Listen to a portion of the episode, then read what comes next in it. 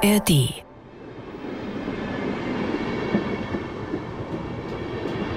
Im Juni 1998 gibt es mehr als 100 ICEs.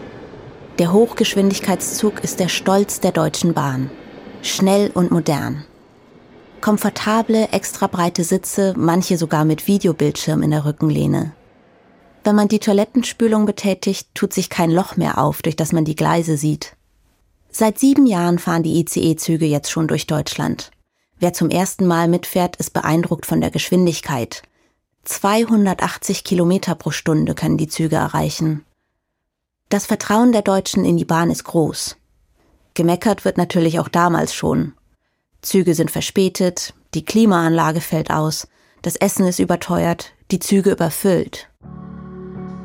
Der ICE 884, der am 3. Juni 1998 von München nach Hamburg unterwegs ist, ist nicht überfüllt.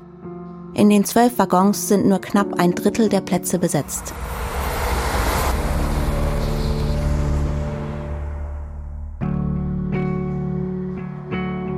Um 10.59 Uhr entgleist der ICE 884 und rast bei Eschede in eine Brücke. Es ist das schwerste Zugunglück der deutschen Nachkriegsgeschichte. Eschede, der Name des kleinen Ortes in Niedersachsen, steht seitdem für eine Katastrophe. Für diesen Podcast treffe ich Menschen, die das Zugunglück überlebt haben. Ich spreche mit Hinterbliebenen und begegne Leuten aus Eschede, die am Unfallort geholfen haben. Wie leben sie heute mit den Erlebnissen von damals? Was hat dieses Unglück mit ihrem Dorf gemacht? Es wird auch um die Frage gehen, wer für den Unfall verantwortlich ist. Hätte die Katastrophe verhindert werden können? Ich erzähle auch meine eigene Geschichte und die meiner Familie, denn meine Mutter und meine kleine Schwester saßen in dem Zug, der bei Eschede verunglückt ist. Mein Name ist Miriam Arns und das ist Eschede, 25 Jahre danach. Ein NDR-Podcast von Think Audio und NDR Niedersachsen für die ARD Audiothek. Dies ist Folge 2, 10.59 Uhr. Hier noch eine Triggerwarnung. In dieser Folge gibt es explizite Schilderungen des Zugunglücks.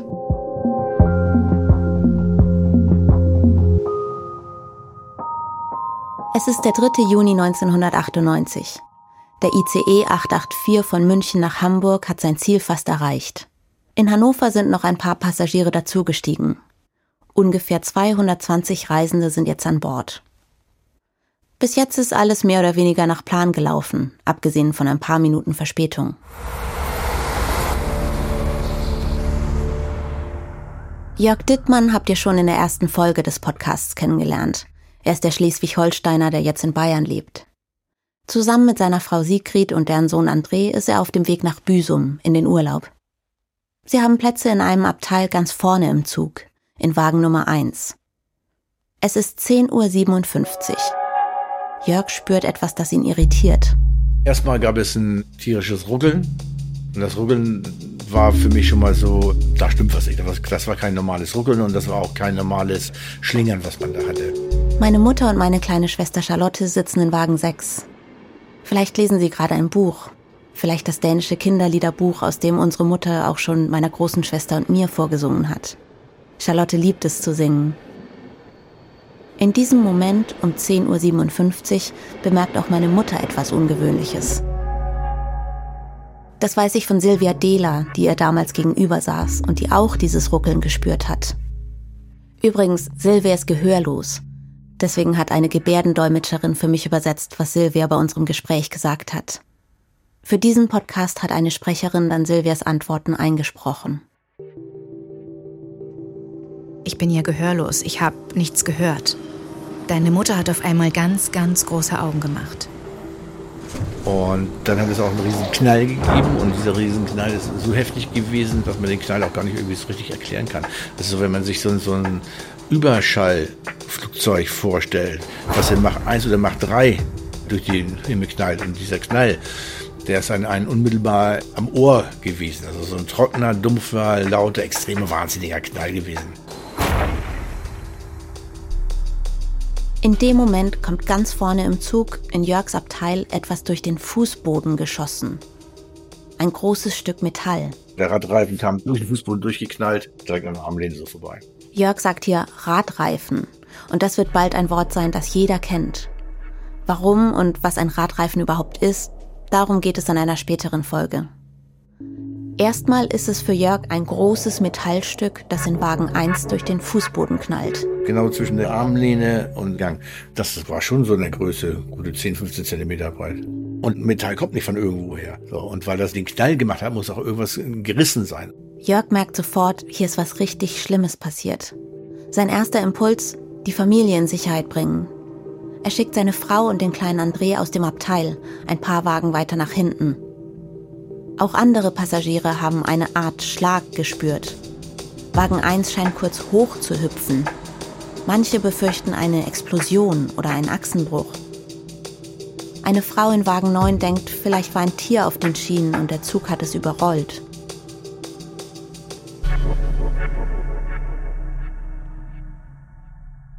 Diese Momente müssen zu den schrecklichsten in Jörgs Leben zählen. Er weiß, dass irgendwas überhaupt nicht stimmt im Zug und er versucht, Frau und Kind wegzubringen von diesem ungeheuren Metallteil, das da plötzlich senkrecht durch den Boden geschossen kommt. Wenn Jörg aber von diesen Momenten erzählt, dann rattert er die Geschichte einfach nur so runter, als würde er erzählen, wie er mal ein Regal zusammengebaut hat. Ich könnte mir vorstellen, dass er das macht, um sich selbst vor den Gefühlen von damals zu schützen, damit der Schrecken und die Panik nicht zurückkommen. Am 3. Juni 1998 um kurz vor elf rennt Jörg also durch den Zug. Er findet neue Plätze für Sigrid und André und läuft weiter, auf der Suche nach dem Schaffner. Und habe auch gar nicht dran gedacht, irgendwie eine Notbremse irgendwie habe ich gar nicht, glaube ich, nicht gedacht, weil man hat auch keine gesehen. Also in diesem Schockzustand hast du auch keine gesehen auch im Abteil selber so eine drin gewesen sein. Aber wenn du im, oben im Abteil die ganzen Jacken und die ganzen Koffer überall drauf hast und so weiter, dann findest du keine Notbremse. Völlig verstört läuft Jörg immer weiter nach hinten, entgegen der Fahrtrichtung. Dann haben die Leute mich schon angeguckt, weil ich irgendwie wahrscheinlich einen geschockten Gesichtsausdruck hatte. Ich kann mir Jörgs Panik vorstellen. Der Schaffner kann ja sonst wo sein. In Wagen Nummer drei findet er ihn. Ich glaube, ich habe zu denen gesagt, kommen Sie mal bitte mit, da ist was Schlimmes passiert. Und dann hat er mich dann aber auch komisch angeguckt. Später wird der Schaffner berichten, dass er auch einen starken Schlag bemerkt hat, sich aber noch keine großen Sorgen macht. Und dann kam er dann auch gleich mit und dann sind wir slingenderweise sind wir dann nach vorne zu dem Abteil gegangen. Und da wollte ich gerade mit der Hand darauf zeigen und dann gab es nochmal einen riesen Ruck und einen riesen Knall und dann sind wir auch beide schon geflogen, durchs Abteil geflogen.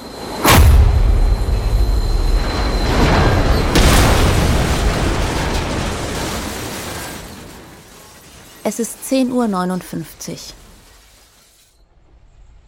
Ich bin mit dem Kopf gegen die Tür, die Glastür, die immer die Schiebetür, die mir auf und zu geht, habe ich gegen gedonnert. Und dann lag ich im Flur oder im Abteil mit drin. Irgendwie so ist es das gewesen, dass ich den Schaffner noch in die Augen geguckt hatte, weil er auch auf dem Fußboden gelegen ist. Dass Jörg und der Schaffner zu dem Zeitpunkt in Wagen 1 sind, ist ihr Glück. Warum, das erzähle ich euch gleich noch. Meine Mutter und Charlotte sind in Wagen 6. Silvia sitzt ihm gegenüber. Das Gepäck kam runter, es kam auf mich zu. Und plötzlich hat sich alles gedreht. Das Dach kam auf mich drauf. Das ging alles wahnsinnig schnell.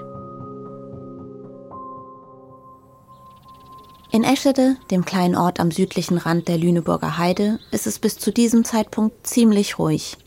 Wie an den meisten Tagen im Jahr. Die Kinder sind in der Schule, die meisten Erwachsenen sind bei der Arbeit und wer nicht arbeiten muss, genießt wahrscheinlich das gute Wetter. Es ist ein richtig schöner, warmer Frühsommervormittag. Joachim Gries steht in seinem Garten. Er ist 42 Jahre alt, groß und schlank. Sein Haar und sein Bart sind damals noch dunkelbraun. Joachim Gries arbeitet als Journalist für die lokale Zellische Zeitung. An diesem Mittwoch im Juni hat er frei. Er ist aber ein Mensch, der selten still sitzt. Für seinen freien Tag hat er sich deswegen natürlich trotzdem was vorgenommen. Beim Gassigehen mit seinem Hund hat er alte Pflastersteine gefunden. Daraus möchte er heute eine Sitzecke pflastern. Hab draußen gestanden, bin nicht so recht vorangekommen, schöpferische Pause, hab gehört, dass ein Zug kommt. Joachims Haus liegt nur ein paar hundert Meter Luftlinie von den Bahngleisen entfernt. Das Geräusch der vorbeirauschenden Züge kennt er gut. Er hat sich so daran gewöhnt, dass er es eigentlich gar nicht mehr wahrnimmt. Aber heute klingt es nicht wie sonst. Hab dann einen Krachen gehört, also kein, kein Knall, sondern ein Krachen, das so ein paar Sekunden angedauert hat und bin unschlüssig gewesen, was ist da passiert. War dann ziemlich sicher, das kam von der Bahn, denn mein Eindruck war, danach fuhr weniger Zug weiter. Es fuhr weniger Zug weiter. Joachims Eindruck deckt sich erschreckend genau mit der Realität. Was das genau bedeutet, weiß er zu dem Zeitpunkt aber noch nicht. Hans Gehring kennt ihr schon aus der ersten Folge. Er wohnt gleich um die Ecke von Joachim Gries. An diesem Vormittag ist er auch zu Hause. Er hatte Nachtschicht in einem Betrieb für Metallverarbeitung.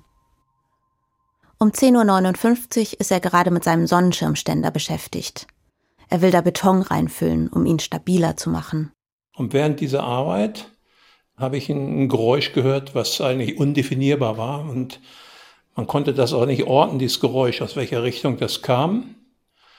Und es hat sich angehört, also ich hatte erst den Verdacht gehabt, als wenn ein Flugzeug Dächer streift, weil diese, dieses Geräusch von Dachziegeln, als wenn Dachziegeln über längere Zeit runterfallen.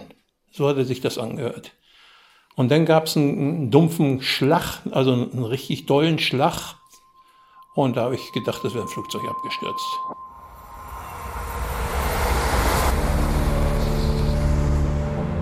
Heinke Freiling wohnt in einem Neubaugebiet direkt an den Bahngleisen. Von ihr habt ihr auch schon in der ersten Folge gehört.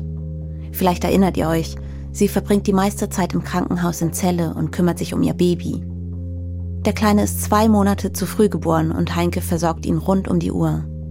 Es ist also eine emotional und körperlich extrem anstrengende Zeit für sie.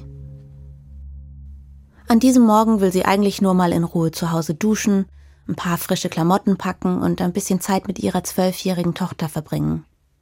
Die beiden wollen zusammen zu Mittag essen. Weil es schnell gehen muss, schiebt Heinke eine Tiefkühlpizza in den Ofen. Und dann steigt sie unter die Dusche. Und als ich unter der Dusche rauskam, habe ich gehört, dass dieser Riesenknall von der Brücke entstand. Heinkes Haus liegt direkt hinter einem Wall, der das Neubaugebiet von den Bahngleisen trennt. Ziemlich genau auf halber Strecke zwischen dem Bahnhof Eschede und einer Brücke, die über die Schienen führt. Nach dem lauten Knall hört Heinke noch etwas Seltsames. Irgendwas rieselt auf das Dach ihres Hauses. Es ist wie eine Art Steinregen. Und als dann dieser Regen von Betonstückchen, ganz kleinen Stückchen so auf unser Haus rieselte, habe ich ähm, schon meinen Nachbarn rufen hören, der gesagt hat, komm, da ist irgendwas passiert, lass uns mal über den Wall gucken, das muss irgendwas mit der Bahn sein. Und dann habe ich mir irgendwie eine Klamotte gesucht, wo ich reinpasse. So nach Entbindung ist das ja alles noch nicht so äh, formschön. Und wir sind dann darüber gelaufen, über diesen hohen Wall. Der 3. Juni 1998, 10.59 Uhr. Dieses Datum und diese Uhrzeit wird man in Eschede lange Zeit nicht vergessen. Aber zu diesem Zeitpunkt wissen die Einwohner noch nicht, welche Katastrophe sich gerade in ihrer direkten Nachbarschaft abgespielt hat. Hans Gehring, der bei dem Knall dachte, ein Flugzeug sei abgestürzt, lässt in seinem Garten alles stehen und liegen. Dann bin ich ins Auto reingesprungen und bin einfach losgefahren. Ich weiß auch nicht, warum ich gerade in diese Richtung gefahren bin, weil man konnte es nicht orten, wo das herkam. Ja, und dann fahre ich die Brücke hoch und äh, wie ich da oben hochfahre, auf einmal war Feierabend, da gab es gar keine Brücke mehr. Ne?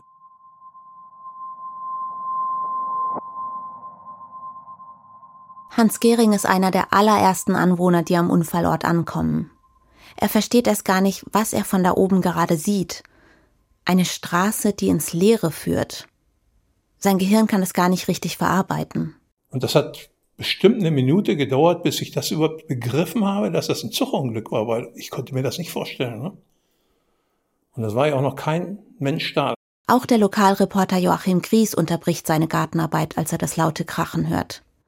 Irgendwie spürt er, dass das nichts Gutes bedeuten kann. Ich bin ins Haus gegangen, habe meine Kamera geholt, mein Handy genommen, habe mich ins Auto gesetzt und bin dahin gefahren, wo ich das Geräusch vermutete. Auch wenn er heute eigentlich frei hat, hat er seine Zeitung im Hinterkopf. Er denkt, vielleicht ist ein Güterzug entgleist. Davon würde er dann ein paar Fotos machen, noch ein paar Zeilen dazu schreiben und das alles der Redaktion in Zelle schicken. Während Joachim Gries gerade auf die Unfallstelle zufährt, sieht Hans Gehring schon aus nächster Nähe, was passiert ist. Er hört aber nichts. Es war eine Totenstille. Es waren also keine Hilferufe, keine, kein Stöhnen, kein gar nichts. Es war absolute Totenstille. Es hat auch noch ein bisschen, wie soll man sagen, nach Metall gerochen, also irgendwie ein ganz eigenartiger Geruch. Also ich komme aus der Metallbranche und ähm, wenn man Metall verarbeitet, schleift oder bohrt oder dreht, dann hat jedes Metall einen anderen Geruch. Und das hatte sich so richtig, also nach Aluminium hatte ich so das in der Nase. Drei Waggons stehen verlassen auf den Gleisen, ein weiterer ist total zerfetzt. Es ist wirklich ein Bild des Grauens. Einige Waggons sind vollständig flach gepresst. Sie schoben sich bei dem Aufprall meterhoch ineinander. Überall liegen Einzelteile herum, verbogene Schienen ragen in die Luft. Kreuz und quer. Und Wer damals die Nachrichten verfolgt hat oder schon mal Eschede oder ICE-Unglück gegoogelt hat, der hat wahrscheinlich eine ungefähre Vorstellung von dem Anblick, der sich Hans Gehring bietet. Die Brücke, die normalerweise über die Bahngleise führt, ist eingestürzt. Daneben türmen sich die Wrackteile des ICE 884. Die Wagen stehen bzw. liegen mehr oder weniger im rechten Winkel zu den Schienen. Ihr könnt es euch ein bisschen wie einen zusammengeklappten Zollstock vorstellen. Aber ein kaputter Zollstock. Die Wagen sind zum Teil ineinander verkeilt, liegen übereinander, bei manchen fehlt das Dach, andere sind zerquetscht. In nördlicher Richtung, Richtung Bahnhof Eschede, sind auch noch ein paar Wagen. Einer ist nur zur Hälfte zu sehen, ein anderer liegt in einer Böschung, ein paar stehen noch aufrecht. Überall liegen Teile von irgendwas. Metallteile, Brückenteile, undefinierbare Teile.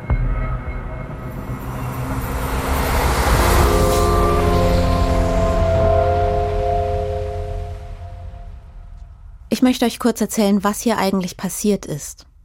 Der ICE 884 ist bei Tempo 200 entgleist, kurz vor dem Bahnhof Eschede. Wie genau es dazu gekommen ist, erzähle ich euch in einer späteren Folge nochmal ausführlich. Die ersten drei Wagen fahren noch unter der Brücke durch. Der dritte Wagen streift einen Brückenpfeiler, die Brücke bricht ein. Wagen Nummer 4 schafft es noch unter der Brücke durch, stürzt dann aber eine Böschung hinab. Wagen Nummer 5 kommt nur halb unter der Brücke durch.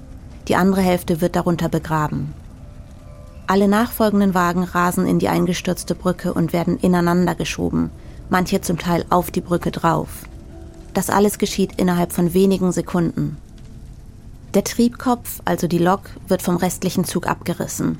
Sie fährt noch mehr als zwei Kilometer alleine weiter. Erst dann wird sie durch das Sicherheitssystem des Zuges automatisch gestoppt. Der Zugführer erfährt erst Minuten später per Funk, dass der Zug hinter ihm fehlt. 11 Uhr. In Wagen 1 rappelt sich Jörg Dittmann langsam vom Fußboden auf.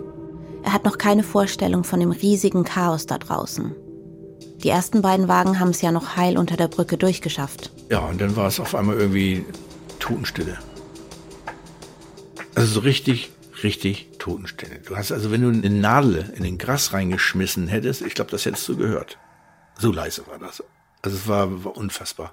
Es war kein Geschrei zu hören, kein Wimmern, es war kein Vogel, es war nichts zu hören. Gar nichts. Also es war schon beängstigend. In Wagen 6, in dem meine Mutter, Charlotte und Silvia saßen, herrscht die gleiche beängstigende Stille. Das merkt selbst Silvia, obwohl sie gehörlos ist. Es muss absolut still gewesen sein. Ich habe überhaupt keine Bewegung gesehen. Gar nichts. Es hat sich nichts mehr bewegt. Niemand. Und ich wusste nicht, was los ist bis ich realisiert habe, es muss ein Unfall gewesen sein. Also ich habe einfach nur gedacht, oh, oh, oh, das ist nicht gut. Also das ist, irgendwas ist da richtig scheiße passiert. Du stehst da unter Schock. Ich habe einfach nur dann in dem Moment einfach nur geschaltet und äh, was ist mit dem Sohn, was ist mit meiner, meiner Frau und geguckt, was, was noch los ist. Jörg Dittmann fängt an, panisch nach seiner Familie zu suchen. Etwa zur gleichen Zeit steigt Heinke Freiling über den Wall neben ihrem Haus. Wir haben gesehen halt, dass der Zug entgleist war und es war wahnsinnig viel Staub und man konnte erstmal gar nicht richtig sehen, was überhaupt passiert war. Der Steinregen, der auf Heinkes Haus gerieselt ist und dieser Staub, das sind lauter kleine Teile der eingestürzten Brücke. Die zertrümmerten Zugwagen sieht sie von hier aus nicht. Die liegen mehrere hundert Meter weiter südlich, hinter der Brücke. Heinke sieht nur die Wagen 1 bis 5. Und dann krabbelten in den ersten beiden Waggons schon die ersten Leute, versuchten sich da irgendwie zu befreien, weil die Wagen, die standen noch aufrecht. Und dann haben wir erstmal angefangen, alle Menschen von vorne nach hinten irgendwie, ich habe die alle zum Bahnhof geschickt und habe gesagt, sammelt euch da mal, ich weiß noch nicht, was passiert ist, dann wissen wir, wo ihr seid. Und die haben sich dann gegenseitig unterstützt und geholfen, da wo es ging. Jörg Dittmann ist einer dieser Leute, die aus dem Zug kommen und raus auf die Schienen laufen. Er sucht den Wagen, in dem er seine Frau und André vermutet. Und tatsächlich findet er sie. Und dann bin ich sofort dann dahinter gelaufen, habe die gehabt und dann habe ich auch zugesehen, dass ich die aus dem Waggon eben halt raus. So, also das ist komplett raus erstmal. Und dann sind aber schon ein paar Leute draußen gewesen. Und dann habe ich angefangen, eben ein paar Leute zu helfen, aus dem Waggon rauszuholen. Um 11.03 Uhr, nur vier Minuten nach dem Unfall, heulen in Eschede die Sirenen. Das Zeichen für die Mitglieder der Freiwilligen Feuerwehr, so schnell wie möglich zum Feuerwehrhaus zu kommen. Nach und nach werden auch die Rettungsdienste in der Umgebung alarmiert. Notärzte und Sanitäter aus Celle, Uelzen, Gifhorn und dem Landkreis Hannover machen sich auf den Weg nach Eschede. Genau wie die freiwilligen Feuerwehrleute aus den umliegenden Dörfern. Lokalreporter Joachim Gries ist jetzt an der Unfallstelle angekommen. Er steigt aus seinem kleinen Fiat und ruft seine Zeitung an. Dann geht er in Richtung Brücke, die nicht mehr da ist. Ich habe mir das einen Moment angesehen, dann bin ich irgendwie die, die Brückenböschung hochgegangen und habe dann oben an der, ja, ich sag mal, Abrisskante gestanden und habe vor mir ein riesiges Trümmerfeld gesehen. Und vor mir hockte ein Anwohner aus der Nähe in den Trümmern. Neben mir stand ein älterer Mann. Wir waren, ja, eigentlich waren wir fassungslos. Und dann habe ich so gesagt, so, wir gehen da jetzt auch runter. Der unten rief auch und sagte, hier sind viel mehr, kommt runter. Joachim war als junger Mann Sanitäter bei der Bundeswehr. Stabile Seitenlage, Herzdruckmassage, kann er alles noch. Und er weiß, er darf jetzt keine Zeit verlieren. Hans Gehring hat zwar keine Erfahrung, er ist weder Sanitäter noch Feuerwehrmann, trotzdem ist ihm klar, hier wird jeder gebraucht. Und dann kam noch zufällig neben mir ein Mann, und dann habe ich ins Auto gerannt, habe einen Verbandskasten geholt und dann wollten wir da runter und dann, wo diese, diese Berge von Waggons übereinander waren, war so eine Betonplatte runter. Da unten haben wir eine Frau liegen sehen. Und da haben wir gesagt, da müssen wir uns drum kümmern. Ne? Das ist kurios, es waren ja so viele Leute im Zug, aber wir waren nur auf diese Frau fixiert. Und dann sind wir dann beide runtergerutscht. Die lag über den Kopf, auf dem Beton so, ganz schlimm verletzt. Unter der Brücke? Neben der Brücke. Ah. So, und dann haben, wollten wir uns um diese Frau kümmern und dann haben wir erstmal versucht, die vernünftig zu lagern, weil die mit dem Kopf total nach unten hangen und wollten die nur umdrehen. Und da haben wir immer gedacht, Mensch, vorsichtig, Rücken, Wirbelbruch und weiß der Teufel was. Da haben wir schon dran gedacht und dann haben wir die ganz vorsichtig gedreht auf dem Beton. Als Hans und der andere Anwohner die Frau umdrehen, sehen sie, dass sie am Kopf sehr schwer verletzt ist.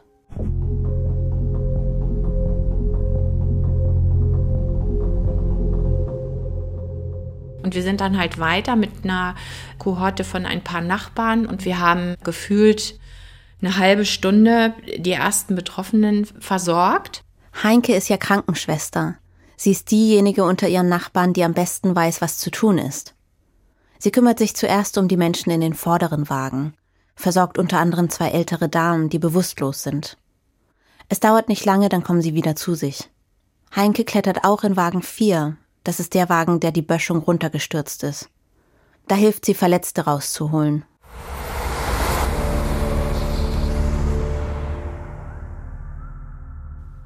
Hans Gehring läuft ein bisschen planlos auf den Schienen herum. In der Nähe der Brücke bei den schwer beschädigten Wagen. Da trifft er auf eine Frau, die im Zug gesessen hat, aber unverletzt ist. Er hilft ihr, die Böschung von den Bahngleisen hoch zur Straße zu kommen. Da oben liegen mehrere Verletzte. Da war eine Frau, die wurde schon von Anwohnern, die da hinkamen, die hatten sie mit Bettlaken und Decken auf den Bürgersteig gelegt. Die war auch sehr dolle verletzt. Und die schrie immer nach ihrem Sohn, nach ihrem Andi. Und äh, dann bin ich hin, ich sag, äh, wo ist denn der Andi? Sag ich, ich, wenn ich das heute so erzähle, eigentlich, man kann sich das nicht vorstellen, wenn man eine Person da sucht in diesem Haufen. Man versucht das, aber es ist fast unmöglich. Dieser Haufen, damit meint Hans im Grunde die gesamte Unfallstelle. Zusammen mit der unverletzten Frau aus dem Zug steigt Hans wieder runter zu den Gleisen. In dieser Landschaft aus Trümmern und Schutt suchen sie den kleinen Andi. Kurioserweise haben wir ein kleines Kind gefunden im Schotter, rechts am Bahndamm. Und dieses Kind äh, haben wir dann langsam, also sie sagte noch, die Frau, das Kind ist tot, fassen das nicht an. Und ich sagte, das weiß man nicht, ob das tot ist. Und dann habe ich dann die Steine an der Seite genommen und dann ausgebuddelt. Hans merkt sofort, die Frau hatte recht. Das Kind ist tot. Da hatte ich das erste Mal wirklich den totalen, totale Panik. Ich weiß nicht warum. Ich habe das Kind genau an die gleiche Stelle wieder hingelegt und habe das mit Pflaster, also mit Steine wieder zugedeckt. Warum ich das gemacht habe, weiß ich nicht. Als Hans mir von diesem Moment erzählt, füllen sich seine Augen mit Tränen. Er weiß bis heute nicht, ob der Junge, den er gefunden hat, der kleine Andi war. Was er heute aber weiß, der kleine Andi hat nicht überlebt.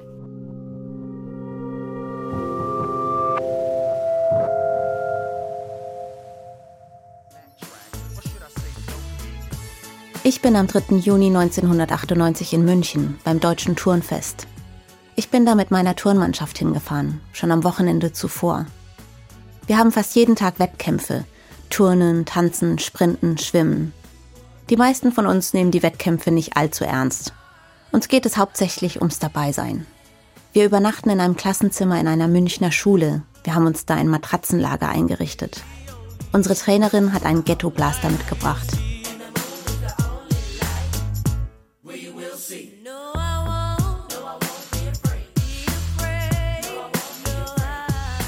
Es ist das erste Mal, dass ich eine Nacht durchmache. Oder es zumindest versuche, zusammen mit meiner Freundin Fanny. Ich weiß noch, wie wir da stundenlang quatschen und durch die Gänge in der Schule flitzen. Wir halten uns mit Schokokeksen und Limo wach. Ich glaube, so gegen drei Uhr morgens schlafe ich ein.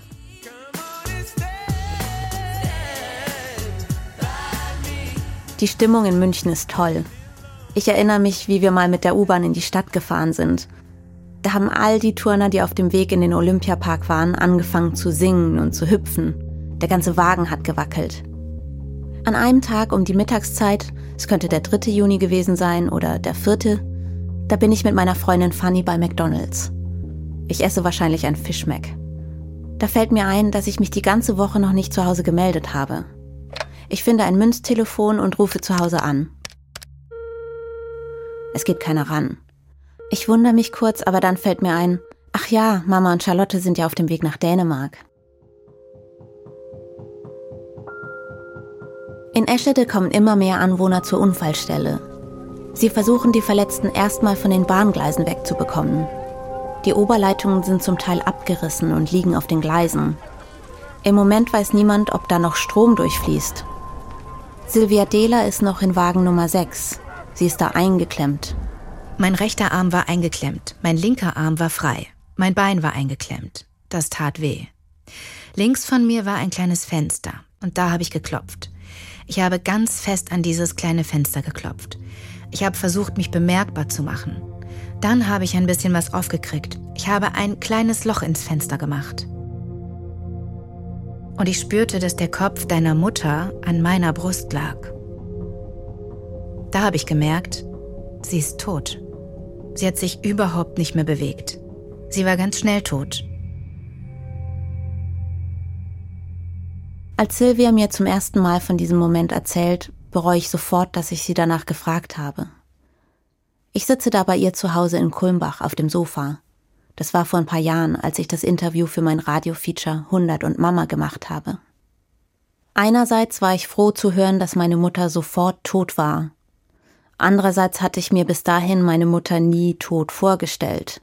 Jetzt hatte ich plötzlich das Bild des leblosen Körpers meiner Mutter im Kopf. Ich habe gedacht, die Mama und das Baby sind tot. Silvia denkt, dass auch meine Schwester Charlotte tot sein muss. Sie hatte ja auf dem Schoß meiner Mutter gesessen. Wahrscheinlich liegt das kleine Mädchen unter der Mutter, denkt Silvia. Ich habe auch über meinen Tod nachgedacht. Ich habe an meinen Sohn gedacht. Silvia hat starke Schmerzen. Sie hat mehrere Knochenbrüche und ist am Kopf schwer verletzt. Irgendwann sieht ein Sanitäter von außen, dass Silvias Hand durch das kleine Loch im Fenster guckt. Er legt ihr einen Zugang in den Handrücken. Bis Silvia befreit wird, dauert es noch anderthalb Stunden. Sie muss aus dem Wrack herausgeschnitten werden. Anders kommen die Helfer an sie nicht heran.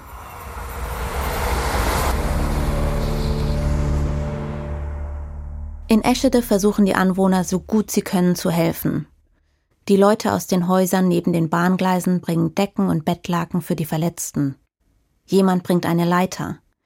Die lehnen die Helfer an den meterhohen Trümmerhaufen an der Brücke, damit sie in das Zugwrack hineinkommen. Auf dieser schrägen Ebene, die durch diese zusammengestürzte Brücke gebildet wurde, bin ich nach ein paar Metern auf eine Frau gestoßen, die da lag, als wäre sie dahingelegt worden, die also gänzlich frei da lag, keine, nicht eingeklemmt, keine Trümmer auf ihr. Aber sie war eben übersät mit, mit Staub und mit ganz feinen Glassplittern, diesen goldenen Glassplittern von den Fenstern. Zu der habe ich mich dann gehockt. Die war ansprechbar. Ich habe ihr gesagt, also es ist Hilfe unterwegs. Und dann merkte ich, dass sie, dass sie schwächer wurde. Ich habe ihr die Halskette abgenommen, weil sie die so ein bisschen einschnürte und weil sie eben nicht richtig Luft kriegte, äh, habe die in die Hosentasche gesteckt und habe mich dann umgesehen, was sehe ich da? Ja, es war ein, ein fürchterliches Chaos, eben aus zerlegtem Zug, aus Gepäckstücken, aus Brückenteilen, Bordsteinen, Kabeln, also ein völliges Wirrwarr. In diesem Chaos sind auch Menschen, die gerade noch im Zug saßen und jetzt über die Trümmer steigen. Manche haben ihren Koffer in der Hand. Viele sind verletzt und verstört. Sie wissen nicht, was passiert ist und wo sie hin sollen. Und dann tauchten, ich kann nicht einschätzen, wie, wie lange das gedauert hat, aber dann tauchten oben eigentlich die ersten Feuerwehrleute auf und die haben sicherlich genauso ungläubig auf das geguckt, was sich da vor ihnen ausbreitete, wie ich das ein paar Minuten vorher gemacht habe. Es wurde dann so die erste Trage runtergereicht und nach meiner Erinnerung ist diese Frau die erste gewesen, die von diesem Bereich des Unglücks dann auch tatsächlich nach oben gereicht wurde. Hast du dann mitbekommen, wie es der Frau später noch ging? Also ähm, hast du noch irgendwie Kontakt gehabt Nein. mit ihr? Nein. Ich habe diese Geschichte mit der Kette irgendwann in den Medien erzählt. Ich hatte auch so ein bisschen die Hoffnung, vielleicht kommt eines Tages raus, wer war das da? Aber äh, keine Spur.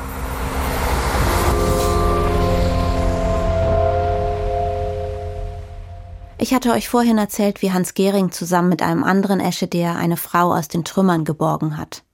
Zuvor hatte er noch schnell den Verbandskasten aus seinem Auto geholt. Die beiden haben versucht, die Frau ganz vorsichtig da rauszuholen, um sie nicht weiter zu verletzen. Bald wurde ihnen aber klar, dass die Frau schon so schwer verletzt war, dass sie nicht überleben würde. Ja, und dann, da hatte ich, ich weiß nicht, da hatte ich schon irgendwie den ersten Schock.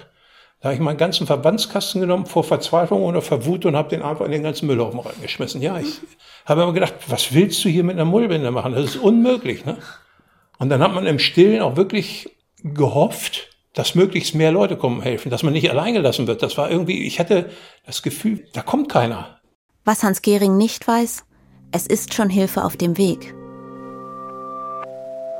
Im nahegelegenen Hannover sitzt der junge Unfallchirurg Axel Genslen in einem Hörsaal in der Medizinischen Hochschule, kurz MHH. Er hört einen Vortrag über Wirbelsäulenverletzungen. An der MHH findet an diesem 3. Juni nämlich ein großer Kongress statt mit dem Titel Trauma Masterclass Symposium. Trauma, also Trauma im Sinne von physischen Verletzungen. Während dieser Kongress lief, kam unser damaliger Chef in den Hörsaal, stellte sich vorne neben den Redner, unterbrach ihn und sagte uns, dass alle Unfallchirurgen seiner Abteilung bitte sofort in die Notaufnahme mit ihm gehen sollten. Axel Genslen gehört zu diesem Team, das der Chefarzt zusammentrommelt. Er kommt sofort mit. In der Notaufnahme wurden wir informiert, dass in Eschede ein Zugunglück stattgefunden hat und wir uns bereithalten sollten, dass wir möglicherweise eingesetzt werden oder mit Patienten zu rechnen hatten. Der leitende Hubschraubernotarzt an der MHH hatte über Funk von dem Unfall gehört. Das Ausmaß war den Ärzten zu diesem Zeitpunkt aber noch nicht bewusst. Wir wussten natürlich, dort ist ein Zug entgleist und dann stellt man sich halt vor, äh, das, was man so aus der Presse bis dahin kannte, dass vielleicht der eine oder andere Waggon neben den Gleisen liegt, vielleicht auch umgefallen ist. Über Funk bekommen die Ärzte aber mit, dass immer mehr Rettungskräfte zum Unfallort gerufen werden. Sie ahnen, dass es dort viele Verletzte gibt. Axel Genslen und seine Kollegen packen schnell ein paar Sachen zusammen, Beatmungsgeräte, Infusionen, Medikamente und steigen in den Hubschrauber. Der Flug von Hannover nach Eschede dauert nur ungefähr eine Viertelstunde. Und im Anflug an Eschede sieht man auf einmal diese Brücke, wo etliche Waggons Ziehharmonika-artig ineinander verkeilt sind, zerstört sind, zertrümmert sind. Und das ist eine Situation, mit der überhaupt niemand gerechnet hat. Und in dem Moment war klar, hier hat eine Gewalt gewirkt, die keiner von uns im Kopf hatte. In dem Moment war klar, wir haben eine erheblich hohe Anzahl an, an Verstorbenen auch zu erwarten und sehr, sehr viele Schwerverletzte. Zu diesem Zeitpunkt gibt es noch keine offiziellen Nachrichten zum Unglück. Die Angehörigen ahnen noch nichts von der Katastrophe, die ihr Leben verändern wird. Als dann die ersten Meldungen im Radio und Fernsehen kommen, beginnt für die Angehörigen die unerträgliche Zeit der Ungewissheit. Es wird noch lange dauern, bis sie über die Schicksale ihrer Lieben Bescheid wissen werden. Es gab noch eine gewisse Anzahl von Verletzten, die nicht ansprechbar waren und die man nicht identifizieren konnte. Das war also noch die Situation, wo man sagen kann, da besteht noch ein Rest an Hoffnung. Um das Bangen der Angehörigen geht es in der nächsten Folge. Und auch um den Medienrummel, mit dem der Ort Eschede und seine Bewohner in den Wochen nach dem Unglück fertig werden müssen.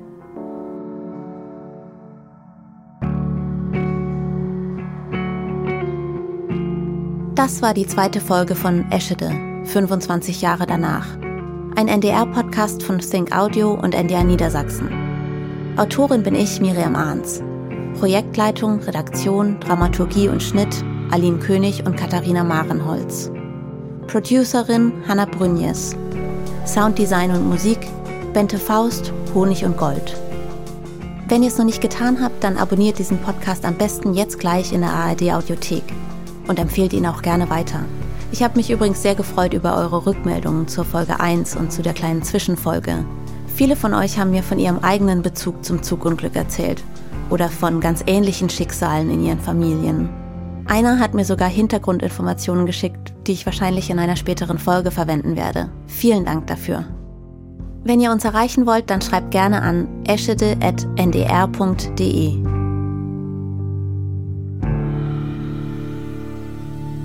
Und auch heute möchte ich euch noch einen Podcast empfehlen. Den Nachrichtenpodcast 630. Ein Überblick über die wichtigsten Themen des Tages, der immer morgens erscheint. Wie der Name schon sagt, um 6.30 Uhr. Die rund 20 Minuten News Update lassen sich wunderbar morgens beim Kaffee trinken oder auf dem Weg zur Arbeit hören. Auch weil der Podcast gar nicht trocken rüberkommt, sondern sehr unterhaltsam präsentiert wird von schlauen und sympathischen Hosts. Er erscheint immer Montag bis Freitag. Den Link dazu findet ihr in der Folgenbeschreibung.